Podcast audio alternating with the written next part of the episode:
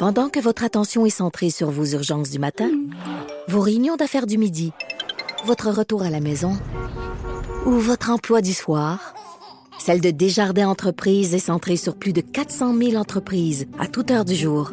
Grâce à notre connaissance des secteurs d'activité et à notre accompagnement spécialisé, nous aidons les entrepreneurs à relever chaque défi pour qu'ils puissent rester centrés sur ce qui compte, le développement de leur entreprise.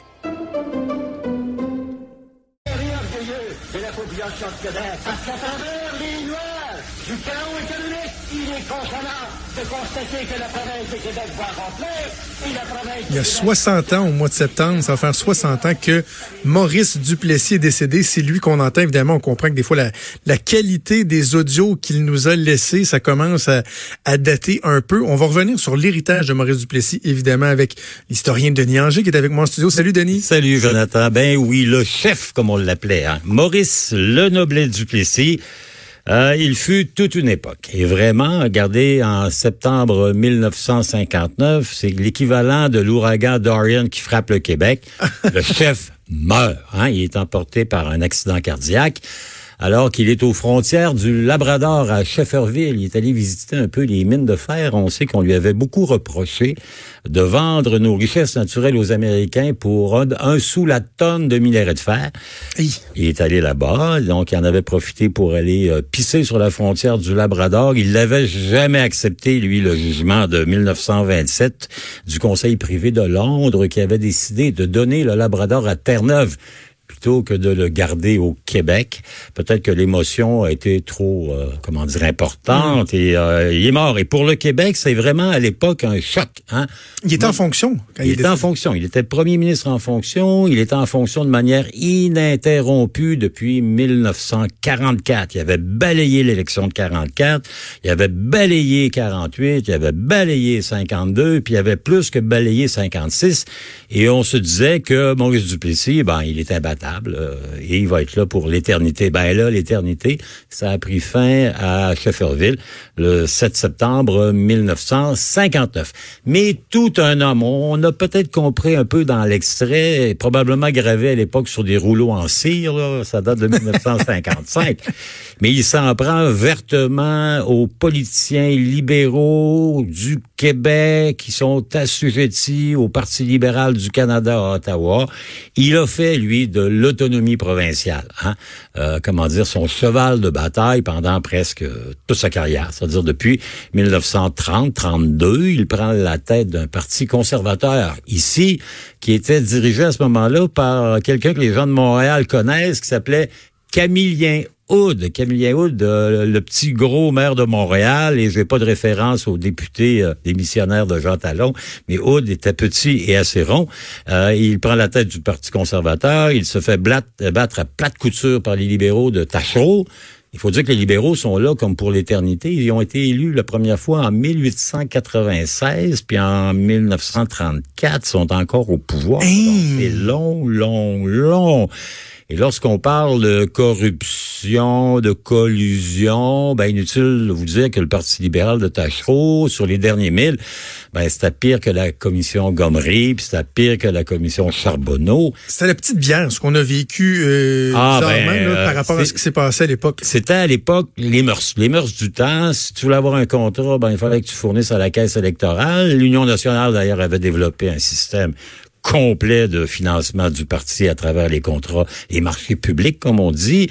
Les libéraux avant avaient fait pareil. D'ailleurs, le fils de Tachereau avait été nommé, euh, comment dire, directeur d'une caisse, euh, pas d'une caisse, d'une banque nationale, euh, quelque part dans Port-Neuf, à l'autre bout du monde, et par le plus grand des hasards, sa petite caisse de rien du tout, sa petite banque de rien du tout, avait récupéré l'ensemble de tous les comptes du gouvernement du Québec, ce qui faisait pas mal d'intérêt dans la poche du fils Tachereau. Duplessis, donc, se fait élire sur un programme de on va nettoyer les écuries, on va faire maison nette. Il va il va complètement pourfendre le gouvernement de Tachereau. 37 ans, trop longtemps, trop de rapports, trop de collisions, trop de corruption, d'une part. Ça vous rappelle un peu quelque chose. Et deuxièmement, il se met à la tête d'une coalition. Tiens, tiens. Tiens, tiens, tiens, tiens. Il dit, nous autres, au Québec, on est une, une société distincte et on doit mettre en valeur nos, nos propriétés. Donc, il va ramasser autour de lui bien des mécontents des libéraux. Il y a un groupe qui s'appelle l'Action libérale nationale, qui est dirigé par le petit-fils de Lomer Gouin, l'ancien grand premier ministre, et euh, Paul Gouin qui est plus à gauche. Hein, ce sont des libéraux de gauche insatisfaits. Il va ramasser dans sa coalition euh, le docteur Philippe Hamel. Lui, c'est un nationaliste. Hein, le drapeau du Québec, c'est lui qui en veut. Hein. C'est lui euh, qui veut qu'on nationalise les compagnies d'électricité. Donc, il est le porte-parole de l'aile nationaliste de l'Union nationale.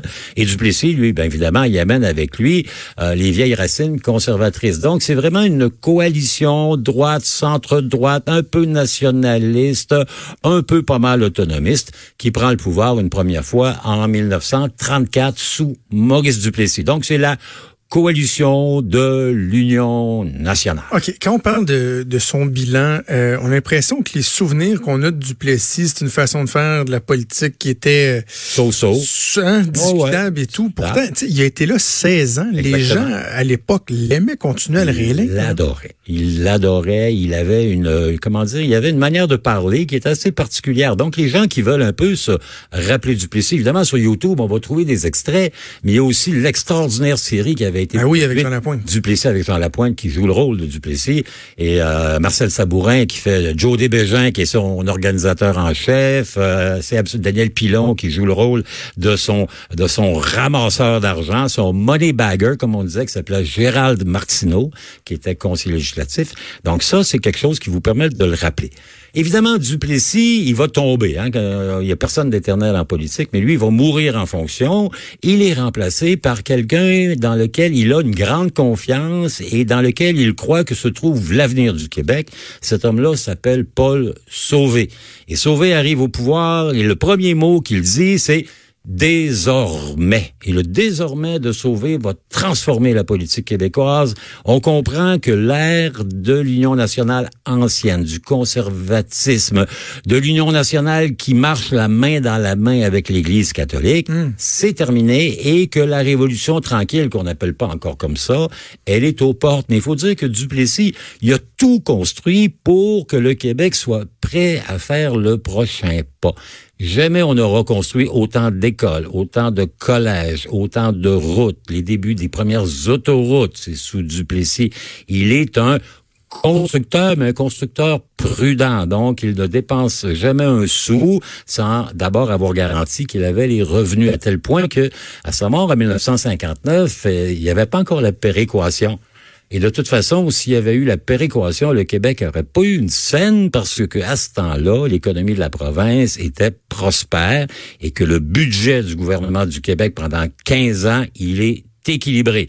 On dépense pas un dollar de plus que ce qu'on ramasse. Donc, on commence vraiment à travailler là et il va laisser, comment dire, la carte de crédit à zéro lorsque Jean Lesage et l'équipe du tonnerre vont prendre le pouvoir en juin 1960 après le décès inopiné de Sauvé et son remplacement par un gars qui s'appelait Antonio Barrett. Donc, tu sais, il y a le, le modèle qui, euh, qui était préconisé pour faire la politique à l'époque, il l'a mené jus- jusqu'au bout Exactement. avec les avantages et les inconvénients, mais au-delà de- de- de- des côtés plus sombres du personnage, on en, on en retire du bien quand même. Ah ouais, ouais, ouais. Regarde, il a fait, l'économie du Québec va prospérer, l'urbanisation. Regardez, par exemple, il y a plein de villages au Québec qui, lors de sa prise de pouvoir en 34, ils ont même pas l'électricité. D'ailleurs, un de ses slogans, et là, on reconnaît un peu l'humour, comment dire, pas mal bottine de Maurice Duplessis, c'était, il commençait toujours ses discours avec électeurs, électrices, électricité.